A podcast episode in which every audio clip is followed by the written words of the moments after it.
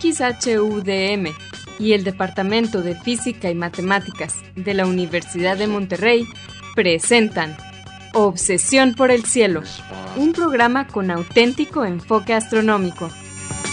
Muy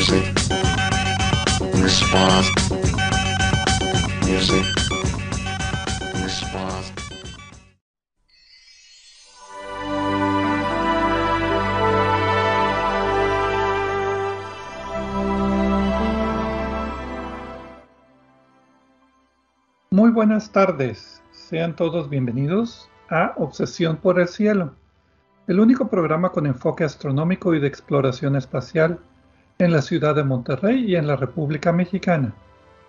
Un servidor, Pedro Valdezada, profesor adjunto de astronomía del Departamento de Física y Matemáticas en la Universidad de Monterrey, les desea la más cordial bienvenida a este programa número 1044 de Obsesión por el Cielo, con fecha del martes 5 de diciembre del año 2023.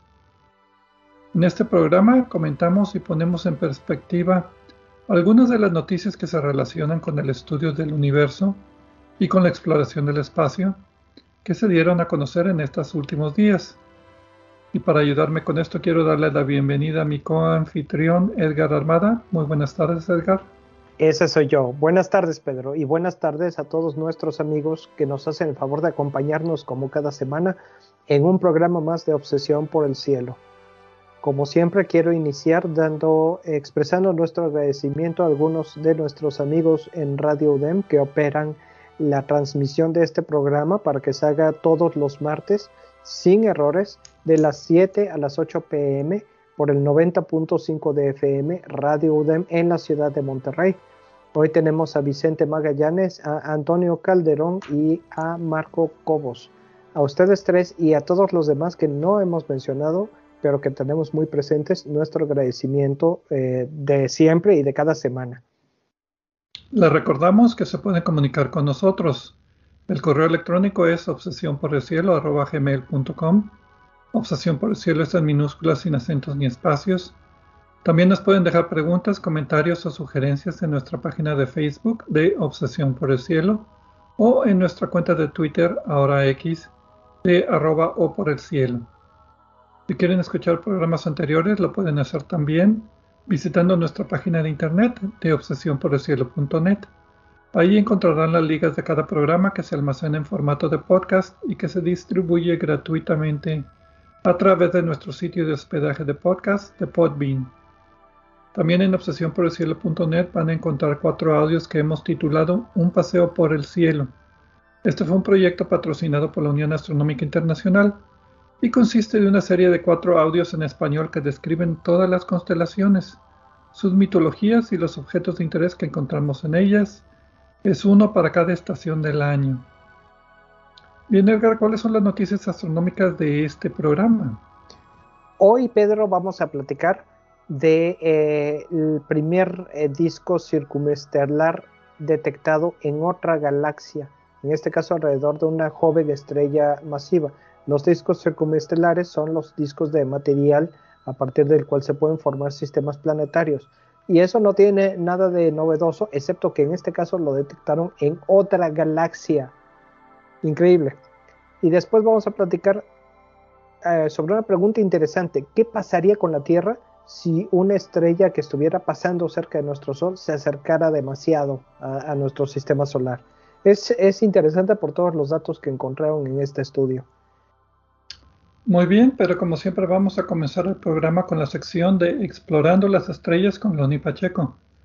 En esta sección, Loni, que también es el anfitrión del canal de YouTube de Cielos Despejados, nos platica sobre los eventos astronómicos más vistosos que podremos observar en el cielo durante esta siguiente semana. Adelante, Loni, por favor.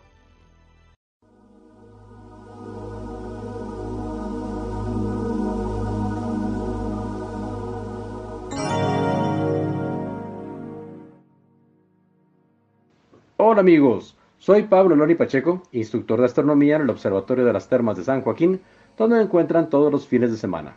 También soy conductor del canal de YouTube Cielos Despejados, tu canal de ciencia y astronomía en español. Bienvenidos a este espacio dedicado a los eventos celestes venideros. Esto es, del 5 al 12 de diciembre de 2023. Los horarios estarán dados en tiempo del centro, que es válido para Monterrey, Guadalajara y Ciudad de México. De martes a martes, la luna seguirá menguando cada vez más delgada, desfilando entre las constelaciones de Leo, Virgo, Libra y Scorpius.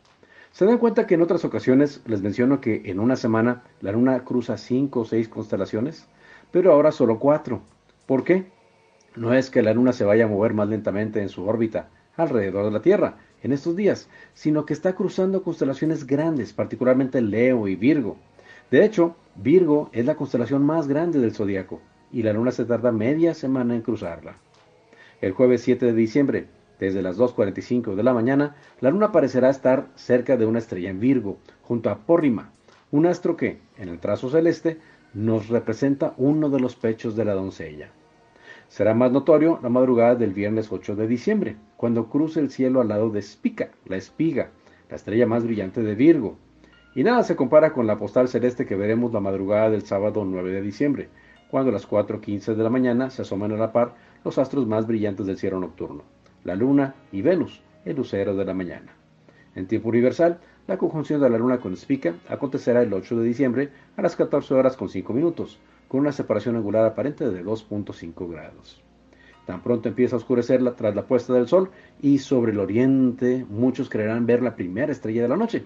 Pero no, no se trata de una estrella. De hecho, ninguna estrella del cielo nocturno le llega a los talones. El brillo intenso del primer astro que veremos al anochecer se debe a que es un cuerpo cercano del sistema solar. Bueno, cercano comparado con las estrellas. Se trata de Júpiter, conocido por algunos como el coloso del sistema solar. Júpiter es tan voluminoso como 1300 tierras. ¿Cómo ven? Y uno acá peleándose por 30 centímetros de estacionamiento.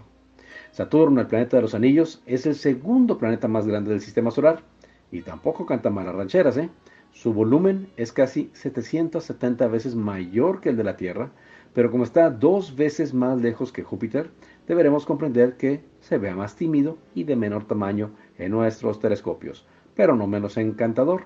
Oh, no, no con esos anillos tan hermosos. ¿Y dónde está Saturno? Lo encontraremos fácilmente. Es el punto, el más brillante que encontremos entre Júpiter y el oeste, por donde se metió el Sol. Y de hecho, justo sobre el horizonte suroeste, por donde se metió el Sol, a las 6.15 de la tarde y por media hora, tendremos oportunidad de echarle un vistazo al Spiri González del Sistema Solar. Me refiero al planeta más pequeño y veloz de todos, a Mercurio.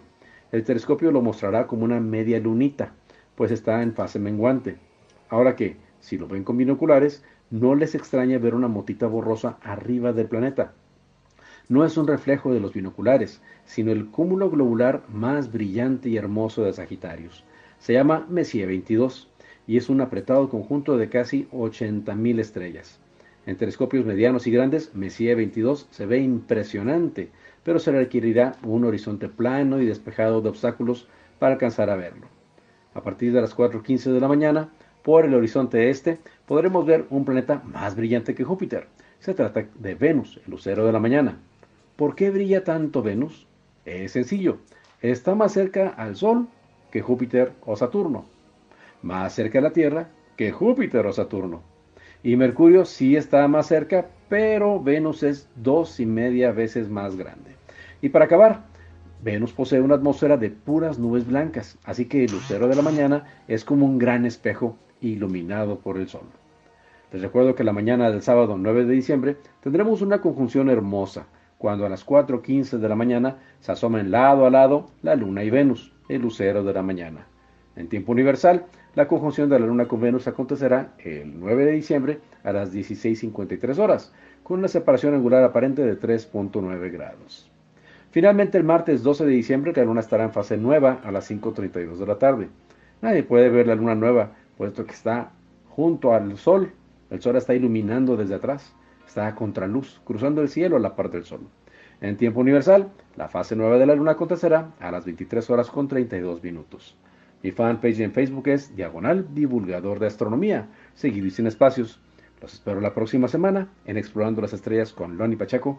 Yo como siempre agradezco su amable atención y les deseo cielos despejados.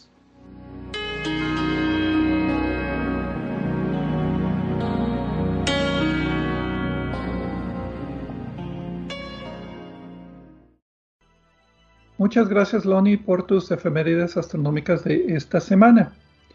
Pues bien, como es primero de, primer programa del mes, como siempre vamos a tener nuestros premios de obsesión por el cielo.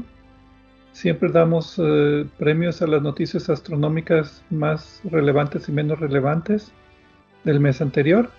Y vamos a comenzar con el premio Constelación a la noticia astronómica más interesante del mes pasado. Fascinating. Obi-Wan has taught you well.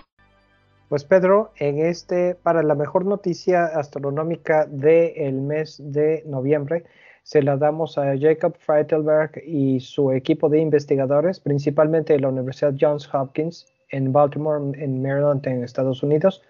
De hecho, únicamente en la Universidad Johns Hopkins, porque lo que ellos hicieron fue que crearon un método eh, numérico para catalogar observaciones que hayan sido tomadas con instrumentos distintos y poder clasificar eh, observaciones distintas con características distintas, eh, instrumentos distintos, etcétera, pero de un mismo objeto.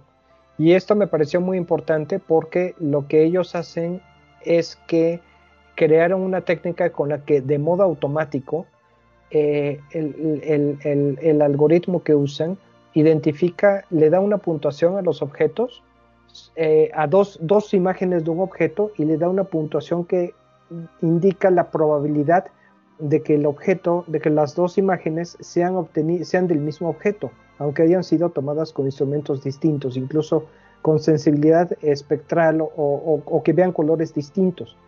Y eso me parece extraordinariamente útil porque un problema que estamos empezando a tener en astronomía es la cantidad de información y de datos generados automáticamente. Eh, hay, desde hace muchos años, desde, de hecho, tenemos en placas fotográficas datos que no podemos clasificar porque no hay suficientes humanos en la Tierra para hacerlo. Con este tipo de algoritmos se va a poder automatizar esto y vamos a tener información más útil que nos ayude a, hacer más descubrimientos de todo tipo. Eh, buen trabajo por parte de este equipo de la Universidad Johns Hopkins, como dije, en Maryland, en, Estados, en Baltimore, en Maryland, en Estados Unidos. Sí, la minería de datos astronómicos de catálogos es muy importante en la astronomía, muchos artículos dependen de ello. Y como muestra pueden ir al sitio de internet de Aladdin, así como Aladino, pero en inglés, que es un sitio donde han eh, superpuesto varios catálogos de estrellas, imágenes de diferentes catálogos de estrellas, y ustedes pueden seleccionar los diferentes niveles y les da la imagen con los diferentes catálogos, bueno, sí, catálogos fotográficos que se han tomado, y esto pues ayudará a incorporar todavía más catálogos a este, este tipo de servidores como Aladino. Pues sí, Pedro, eh, por cierto, este servidor es un poco adictivo a veces. Sí, bastante. Pero en fin, los que lo hayan visitado saben de qué estamos hablando. Eh, buen grupo y pues no sé, Pedro, ¿qué tienes para nosotros en eh, Movimiento Retrógrado? Illogical. Don't make me destroy you. El premio Movimiento Retrógrado de este mes pasado se lo vamos a dar mm, pues a nadie. La verdad era que no encontré ninguna mala noticia, ninguna noticia astronómica menos relevante. Pero sí me interesó mucho un artículo que pongo en la liga en línea acerca de qué es lo que se requiere para ser o no astronauta. Es algo parecido con lo que teníamos hace rato acerca de si hay que cambiar el nombre de algunos eh, objetos como la nube magallánica, que al rato vamos a hablar también de ella. Pero bueno, en astronomía la línea de Karman eh, es eh, una línea divisoria entre el espacio exterior y la atmósfera terrestre. Está más o menos arbitrariamente colocada a 100 kilómetros de altura. Un poquito de historia. Theodor von Karman es un húngaro que trabajó en la Primera Guerra Mundial en diseño de helicópteros y después se movió, se cambió a los Estados Unidos en 1930 y en la Segunda Guerra Mundial empezó a investigar acerca de vuelos supersónicos y en 1944 fue uno de los fundadores del Jet Propulsion Laboratory en California. Es más, hay un auditorio que se llama el Auditorio Von Karman ahí mismo en el JPL. Y a esa, él fue el primero que calculó que más o menos a esa altura, aunque las, las alturas varían, pero más o menos a 100 kilómetros, la propulsión de aviones tiene que cambiar de alas, por ejemplo, o apoyo atmosférico, a toberas o cohetes, porque ya no hay suficiente atmósfera para sostener un avión con alas normal. Entonces la Unión, las Naciones Unidas reconoce como espacio internacional a todo lo que esté a más altura de más de 100 kilómetros de, altura y hasta la Administración Federal de Aviación en Estados Unidos reconoce ese como la altura para dar lo que se llaman las alas de astronauta. Si vuelas a una altura de más de 100 kilómetros ya eres un astronauta. Entonces aquí la pregunta que decía es, bueno, no es algo formal. Andrew Gallagher Haley en 1960 calculó que era exactamente 84 kilómetros y la, Fuerza Aérea de Estados Unidos utiliza esto para como la altura para designar cuál es el espacio exterior. Y a mí lo que me preguntaba es, bueno, los turistas espaciales, ¿se les puede llamar astronautas o no? Sobre todo si son vuelos suborbitales que nada más suben y bajan o tienen que forzosamente orbitar la, Tierra a una altura de más de 100 kilómetros durante toda la trayectoria. ¿Tú qué opinas? Yo opino que es una pérdida de tiempo discutir esto. la verdad, eh, a fin de cuentas es simplemente saber de qué estamos hablando, ¿no? Si, eh, si eh, llegas a cierta altura está bien. no estoy tan seguro tampoco, no me parece un concepto tan científico aunque la propuesta de Carman originalmente sí tenía algún cierto fundamento, pero define exactamente qué es lo que está diciendo. No dice eh, categóricamente a partir de aquí ya es espacio, ¿no? La definición de las Naciones Unidas del espacio internacional por encima de 100 kilómetros es simplemente, una cuestión práctica, entonces eso está bien, ¿no? Pero yo no creo que sea algo tan útil actualmente y no creo que valga la pena discutir si eh, el viaje que tomaste llegó al espacio o no llegó al espacio, aunque quizás sí, porque mucha gente lo hace por eso, para poder decir estuve en el espacio. Exactamente, exactamente, para tener sus alitas de astronauta. Sí, por lo que a mí respecta, eh, si tomo un taxi para ir aquí al centro de la ciudad o si tomo un vuelo, es, eh, un vuelo espacial, me da, me, me, me interesa me, da algo. Entonces, no, no es para mí tan importante, pero yo creo que para los clientes sí. Pero ¿por qué le das un premio, un premio a esto? Por lo mismo que de lo que yo digo de que no vale la pena discutirlo. Pues entonces el premio se lo cambio a la, a la, porque hay, aunque parezca increíble, sí hay un debate acerca de si son o no astronautas. Por lo que tú decías, o sea, si son turistas o no son turistas, si son vuelos orbitales o vuelos suborbitales, y deberían tener ya alas de astronauta, aunque sean nada más pasajeros de un taxi, como tú dices. Pero bueno, si, si el tema no es interesante, entonces el premio Movimiento Retrogrado de Obsesión por el Cielo me lo voy a dar a mí mismo por haber propuesto este tema este, este mes. A mí me parece interesante. Yo digo que se lo quite, que se lo queden ellos. Ok. Bueno, pues ya nos pasamos de tiempo. Vamos a una pausa y regresamos con nuestras noticias astronómicas de esta semana.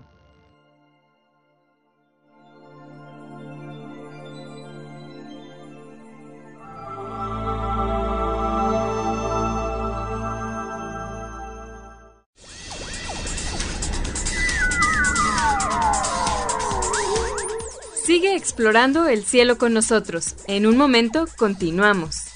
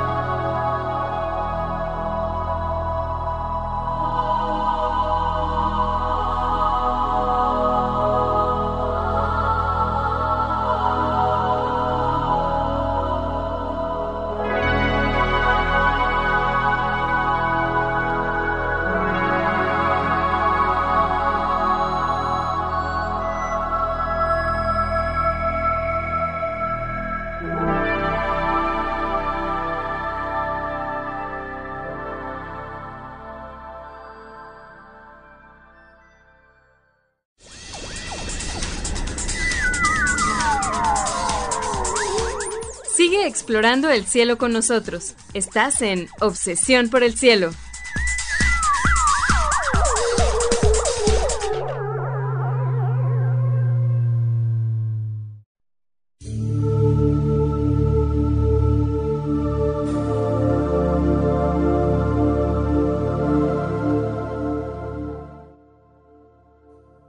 Regresamos a Obsesión por el Cielo con las noticias astronómicas de esta semana.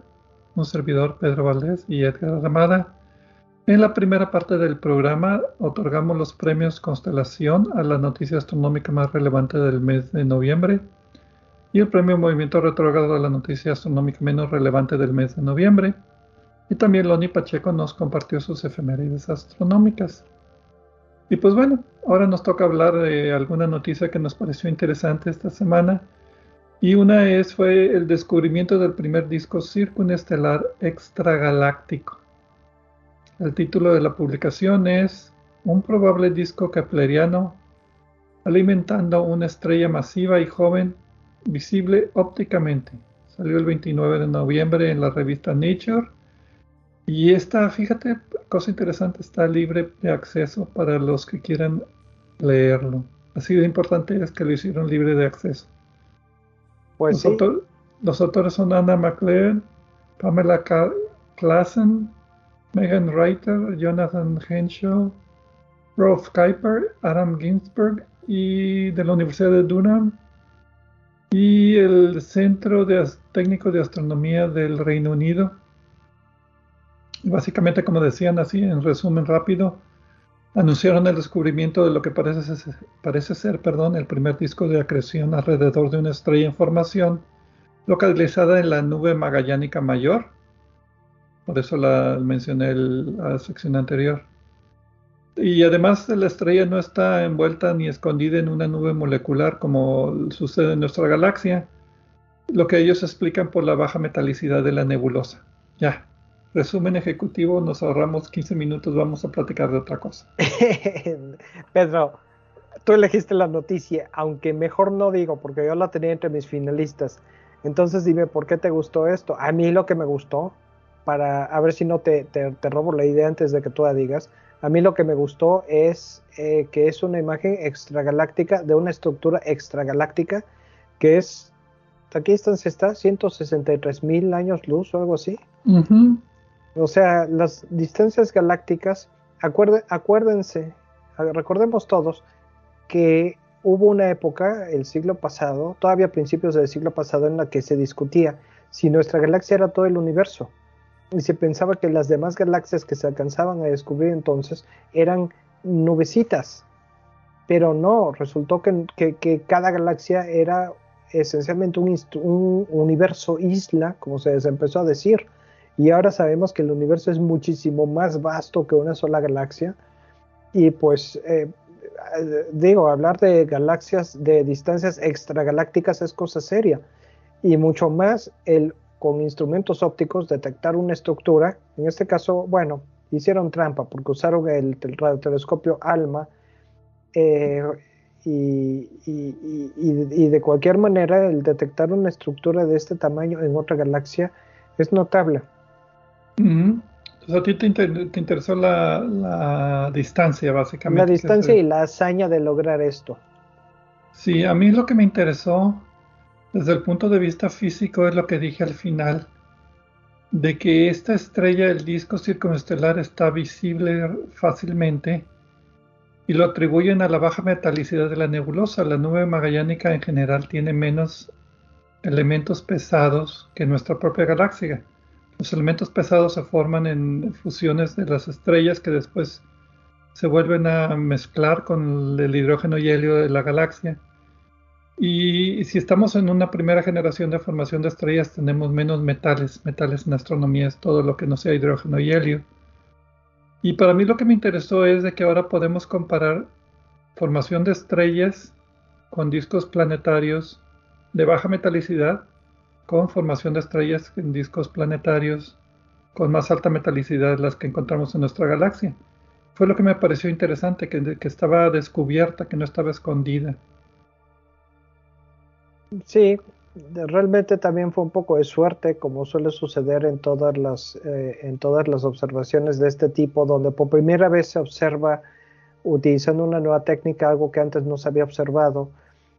Eh, generalmente es el objeto más fácil que hay, lo cual no tiene nada de malo, ¿verdad? Pero pues de todas maneras me parece interesante y notable. Eh, ahora, sí. Tú primero. No, iba a decir que este, esta es en la nube magallánica, en particular en la región de formación estelar llamada N180. Y lo, primeramente lo detectaron como una, una, fuente bipolar, o sea, dos jets que salían de un objeto central y los llamaron HH1177. HH es por Herbig Aro, que son estrellas en formación que aparte, aparte de tener su disco circunplanetario, tienen jets de materia que están arrojando en direcciones opuestas por los polos. En este caso, los jets son de 35 años luz de distancia y la estrella se piensa que sea una estrella tipo B, que son de las más masivas y calientes, en este caso de 12 veces la masa del Sol. Y las observaciones, como tú dijiste, fueron realizadas por ALMA, Atacama Large Millimeter Submillimeter Array, observaciones de monóxido de carbono, CS y otras moléculas del 2019 y 2021 junto con imágenes de luz visible que fueron, las que utilizaron para pues detectar este jet bipolar y después hacer un mapita del disco circunestelar, circunplanetario.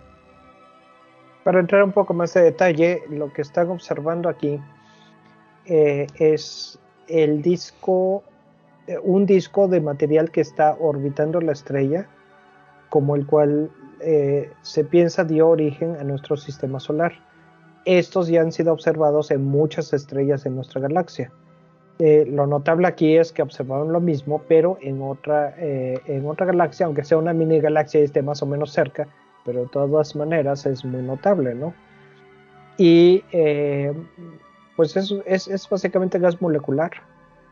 Eh, no sé, sería interesante saber qué tipo de planetas se pueden formar de allí, porque desde luego la baja cantidad de metales de la estrella eh, sugiere que no van a ser planetas como los de nuestro sistema solar.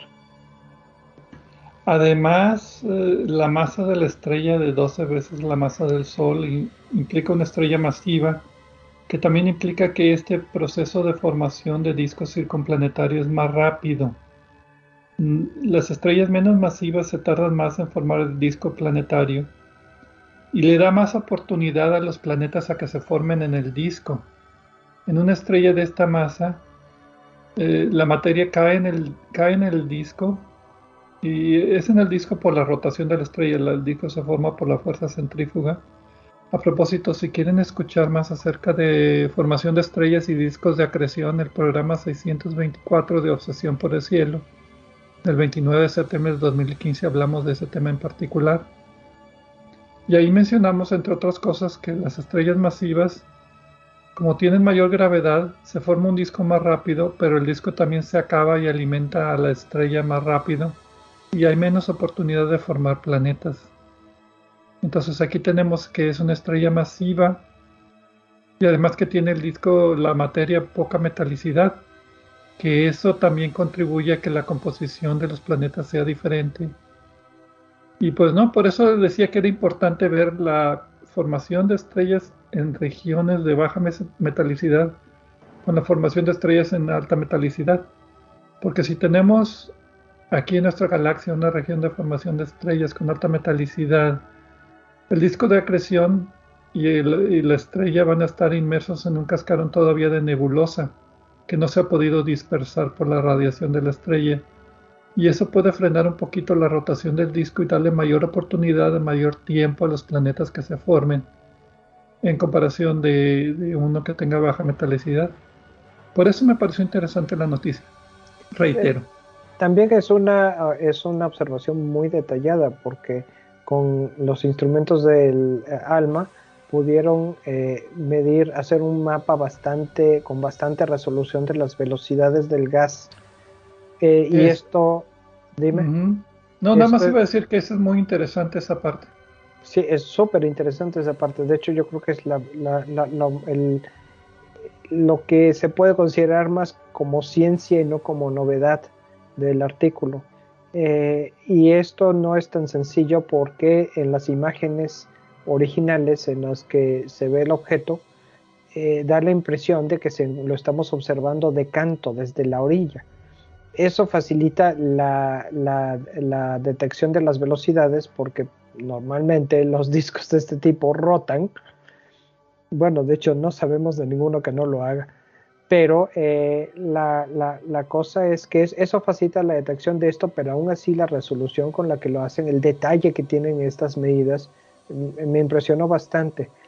Eh, ahora, el hecho de que esté de canto, de orilla, que estemos viendo la orillita como si fuera una hoja de papel que estamos viendo eh, puesta de tal manera que queda de lado y no vemos lo que está sobre el, escrito sobre el papel, también es un problema para estudios posteriores de este tipo de objetos, de este objeto, porque eh, en cada caso vemos una parte de, lo que queremos. Si, estuviera, eh, si lo estuviéramos viendo desde arriba, digamos, tendríamos otro aspecto, veríamos más estructura y todo, pero no tendríamos tanta información sobre velocidades. Sí, una parte del disco se acerca a nosotros mientras que la apuesta se aleja de nosotros. Y eso es lo que podemos ver en, la alta resolución espectral que tiene ALMA. Lo ideal es que esté a la mitad. Pero pues eh, eh, uno agarra lo que encuentra, ¿no? Es lo que tenemos y hay que trabajar con eso y me parece muy bueno.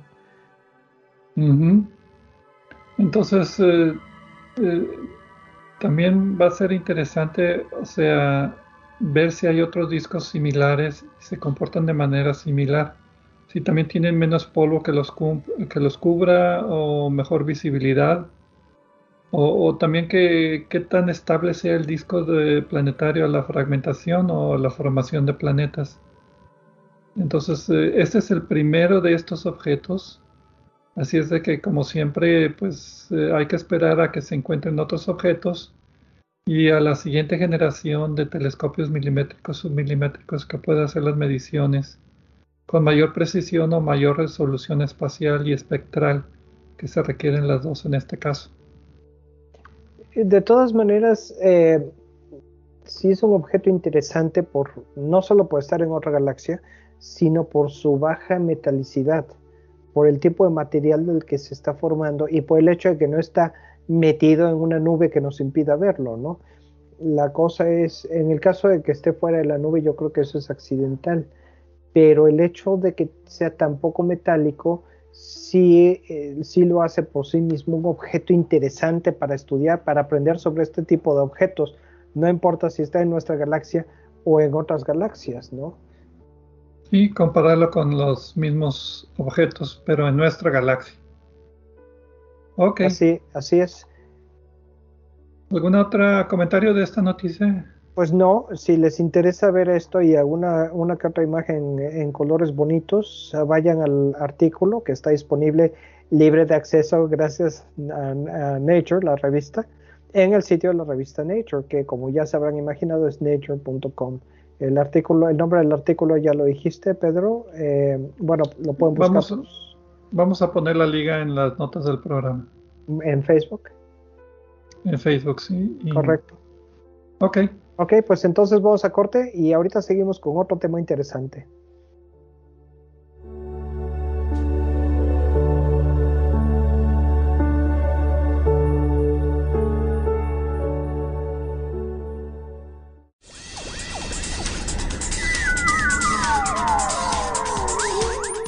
Sigue explorando el cielo con nosotros. En un momento continuamos.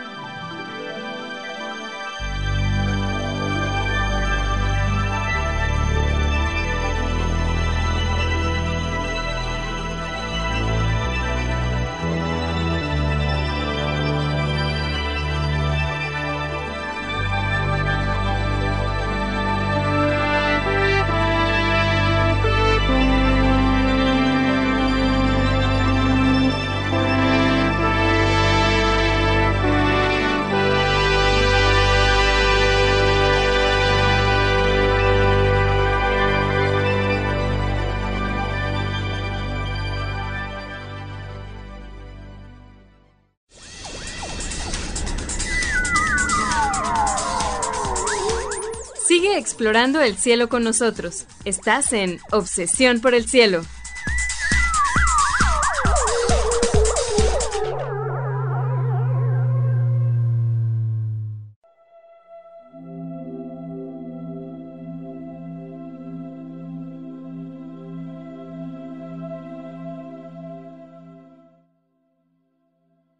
Regresamos a Obsesión por el Cielo con las noticias astronómicas de esta semana. Edgar Armada y un servidor, Pedro Valdés. En la primera parte del programa otorgamos los premios Constelación y Movimiento Retrógrado a las noticias astronómicas más y menos relevantes respectivamente del mes anterior. Y también Loni Pacheco nos compartió sus efemérides astronómicas. En la segunda parte del programa analizamos o platicamos sobre una noticia del descubrimiento de un disco circunestelar, un disco de formación planetaria alrededor de una estrella masiva, pero en una galaxia cercana, con diferencia de metalicidad. Muy interesante comparar esas formaciones de estrellas en galaxias de baja metalicidad con formaciones de estrellas en, en galaxias de alta metalicidad como la nuestra. Y ahora nos toca ver qué le pasaría a la Tierra si una estrella cercana, una estrella se acercara mucho al Sol, qué le pasaría a la estabilidad del sistema solar en general, no nada más a la Tierra.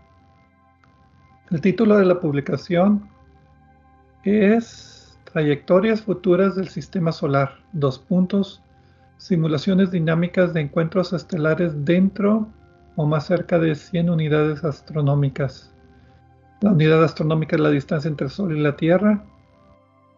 Eh, salió en eh, los archivos Archive el 20 de noviembre, pero próximamente saldrá en las eh, noticias mensuales de la Real Academia de Ciencias y está libre de acceso. Los autores son Sean Raymond, Nathan Caib, Frank Slices, Herb Bowie de la Universidad de Bordeaux y no sé qué otras universidades más. Eh, el, Centro de Ciencias Planetarias eh, de, en Fort Lowell, en Arizona. Y la idea que tienen los autores es muy interesante y básicamente son simulaciones de computadoras, simulaciones dinámicas donde toman el sistema solar y pasan estrellas cerquita del Sol para ver qué le pasa a la estabilidad de los de las órbitas planetarias. Sí. ¿Qué nos puedes decir de esta noticia que a ti te gustó? Eh, pues a mí me gustó el resultado de lo, que obtuvieron como resultado de todo esto. Eh, para empezar, hay que vamos a, vamos a tratar de ponerlo en contexto antes de hablar de los resultados, que me parece lo, interesante. Porque en la simulación que hicieron no solo se preocuparon de qué le pasaba a la Tierra, sino también qué pasaba con el sistema solar en general. Y esto es importante porque el sistema solar funciona como un todo. Las, si, no, si las órbitas de los planetas fueran distintas o si estuviera configurado de cierta forma distinta, el sistema solar no sería tan, nuestro sistema solar no sería tan estable como de hecho lo es. Pero empecemos por el asunto este de que una estrella pase cerca de la nuestra y la pregunta es ¿por qué podría pasar eso? Y la respuesta es porque las estrellas pues están eh, sujetas a, la gravedad de todas las estrellas de la galaxia. En teoría a, la gravedad de todas las estrellas del universo, pero pues obviamente las estrellas que están más lejos pues tienen una influencia mínima.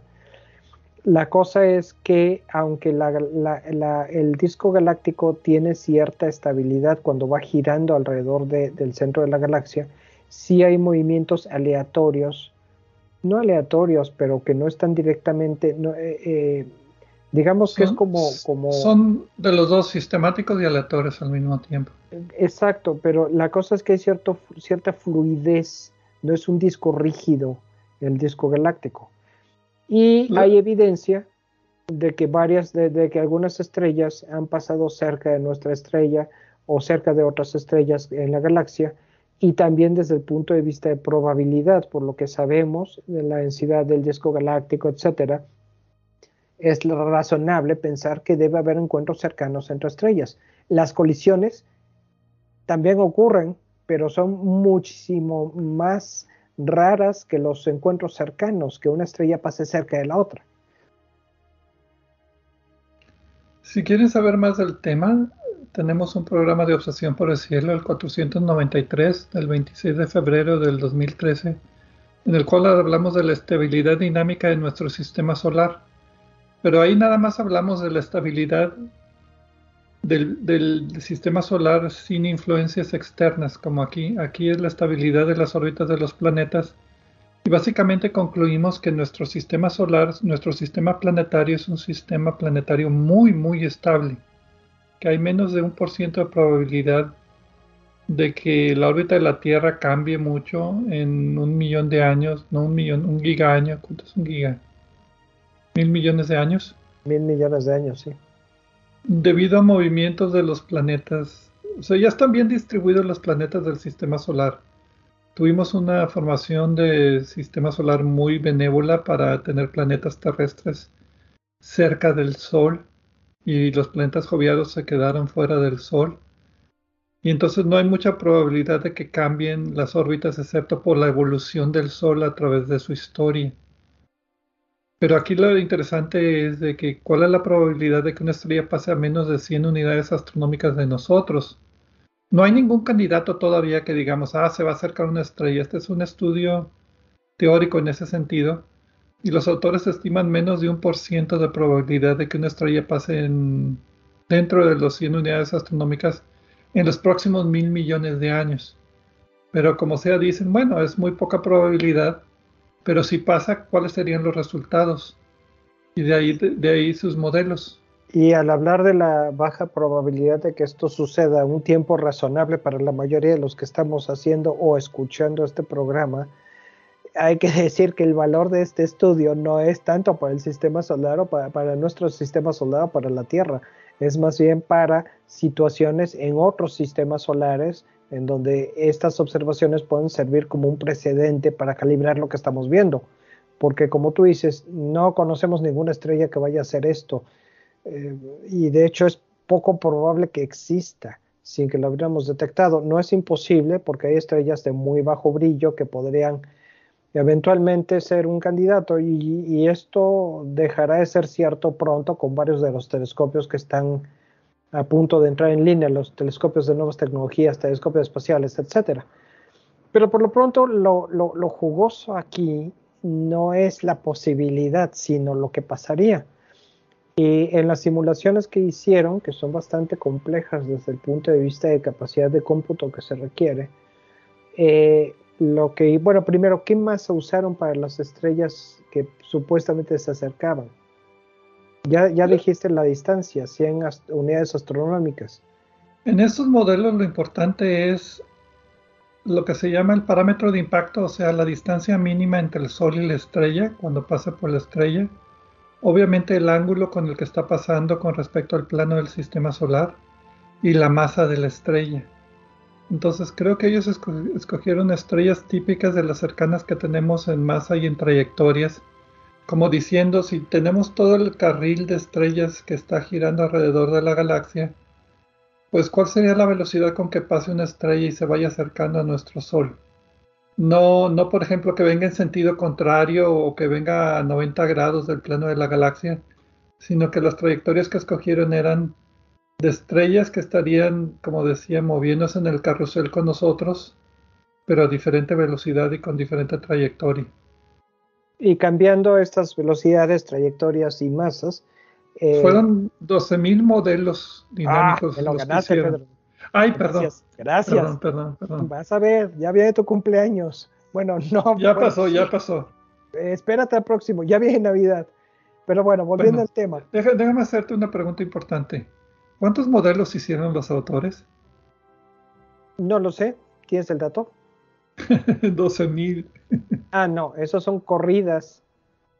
Pero con diferentes masas y diferentes, sí. Sí, ok, pero es el mismo modelo. Ah, ok, perdón. Tú eres el experto en computadora, sí, es cierto. Pues mm, define experto, por favor. Entre los dos, tú eres el que más sabes. ok, el que menos, el, que, el que, bueno, el que menos ignora, pero en fin. La cosa es, después de correr estos 12.000 veces, las conclusiones a las que llegaron es lo que está jugoso en este estudio. Para empezar, concluyen que en la mayoría de los casos eh, el sistema solar eh, sobrevive con algunos planetas. hay un 95% de probabilidad de que ningún planeta se pierde. Eso ya tranquiliza, bueno, a nosotros realmente no nos preocupa porque no, conocemos que esto vaya a pasar, pero e, e, es, un buen número. Y la siguiente es eh, lo que pasa en algunas de las simulaciones. La razón por la que hicieron 12.000 simulaciones es para tener curvas de probabilidad. La mayoría de los resultados son poco dramáticos o muy poco dramáticos, en el sentido de que sí hay alguna perturbación, pero muy pequeña. Pero también hay casos, eh, eh, de hecho, como que no hay casos intermedios, según encontraron, como que casi no pasa nada o realmente pasa algo serio. Entonces, eh, eso es lo que más me gustó y por eso quise incluir este, este, este, esta noticia en las noticias para comentarlas. ¿Cuáles son, ¿Cuáles son, los planetas más vulnerables a que pase una estrella más cercana? Lo que tengo aquí es que eh, algunos de los, de los impactos.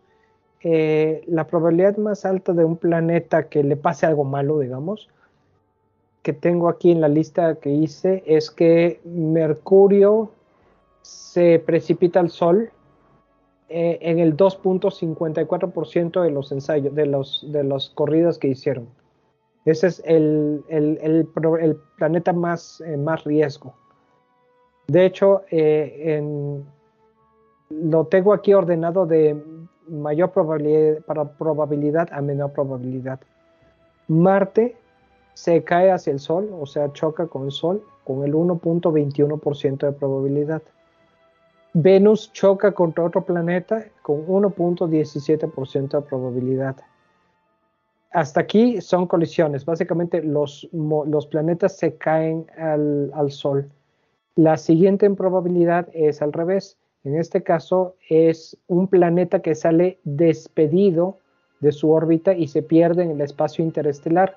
Y la víctima en este caso es Urano con un, con un 1.06% de probabilidad. Lo mismo para Neptuno, pero con menor probabilidad, 0.81. Eh, qué, qué, raro que tenga menor probabilidad Neptuno siendo que está más lejos que Urano. Y sea más susceptible porque está menos pegado al sol. Sí, yo, yo hubiera pensado lo mismo. Eh, quizá allí sea el, no tanto la, distancia, sino la longitud de la órbita, pero pues la de Urano no es tan pequeña tampoco. Eh, la siguiente que tenemos es la siguiente que tenemos otra vez en el sistema solar interior es que Mercurio choca contra otro planeta, 0.8%, menos el 1% de probabilidad. Y la primera que afecta a nuestro planeta, la Tierra choca contra otro planeta, 0.48%. Eso sería malas noticias, que bueno que no hemos visto ninguna estrella que pueda hacer eso. La primera que afecta a Saturno es que Saturno sale despedido y se pierde en el espacio, 0.32%. Eh, otros dos casos que tienen aquí como notables es que Marte choca contra otro planeta, 0.27%, menos de un tercio por ciento y que la Tierra se precipita al Sol 0.24%. Una cosa que me llama la atención aquí es que este tipo de mecanismos es el que puede dar el origen a algunos de los planetas errantes que pueda haber en nuestra galaxia. Ejemplo, Saturno, si Saturno fuera despedido, ¿no? Entonces el más estable es Júpiter, a él no le pasa nada porque es el más masivo. Así es. De hecho, sí. Mercurio es el más vulnerable de los planetas terrestres, 2.5 más 0.8 probabilidad de que choque con el Sol o con otro planeta por su pequeña masa y su cercanía al Sol, entonces está muy vulnerable. La Tierra sería que chocara o que se precipitara al Sol, 0.7 sumando.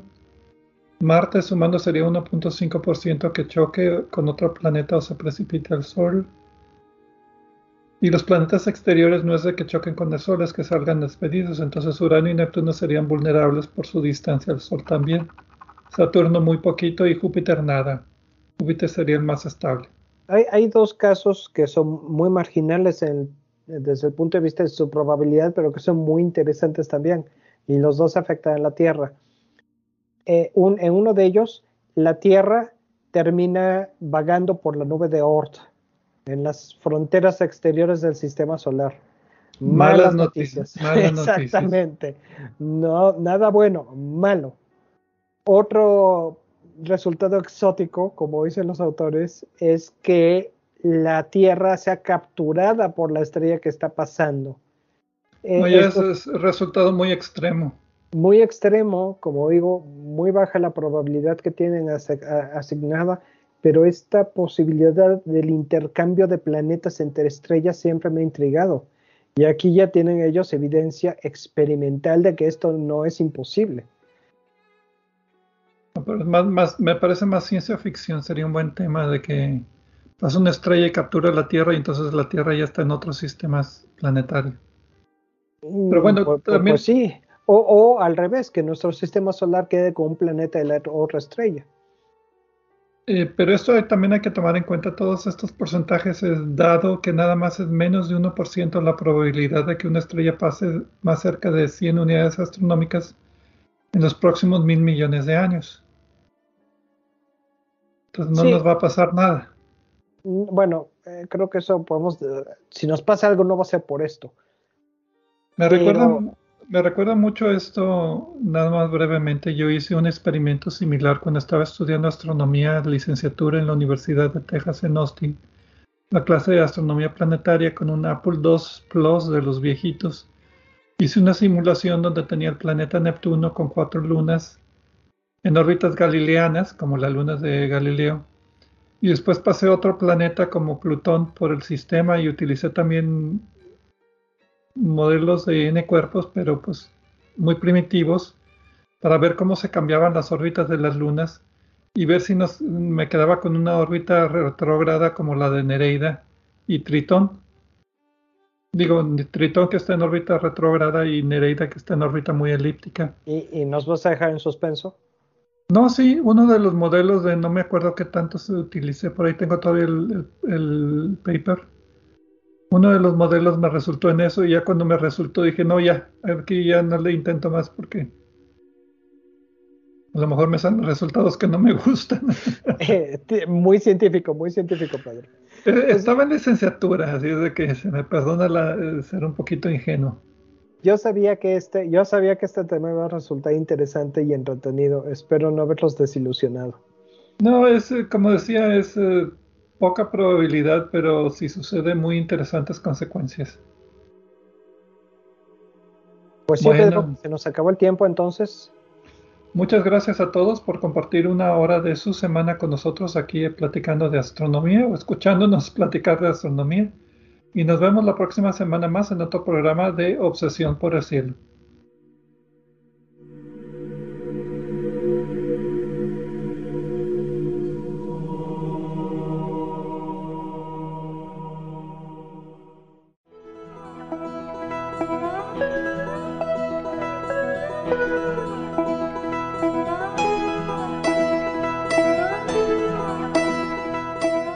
Les recordamos que a través de nuestra página en Facebook de Obsesión por el Cielo pueden encontrar vínculos a sitios con más información sobre el programa de cada semana.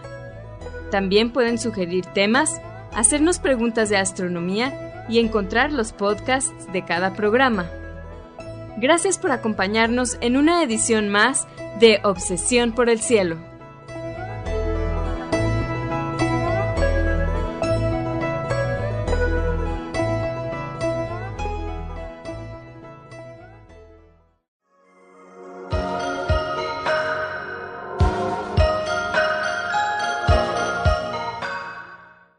Sintonizas XHUDEM 90.5 frecuencia modulada, 3000 watts de potencia, transmitiendo desde el Laboratorio de Medios de la Universidad de Monterrey. Avenida Morones Prieto 4500 Poniente, Colonia Jesús M. Garza, San Pedro Garza García, Nuevo León, México.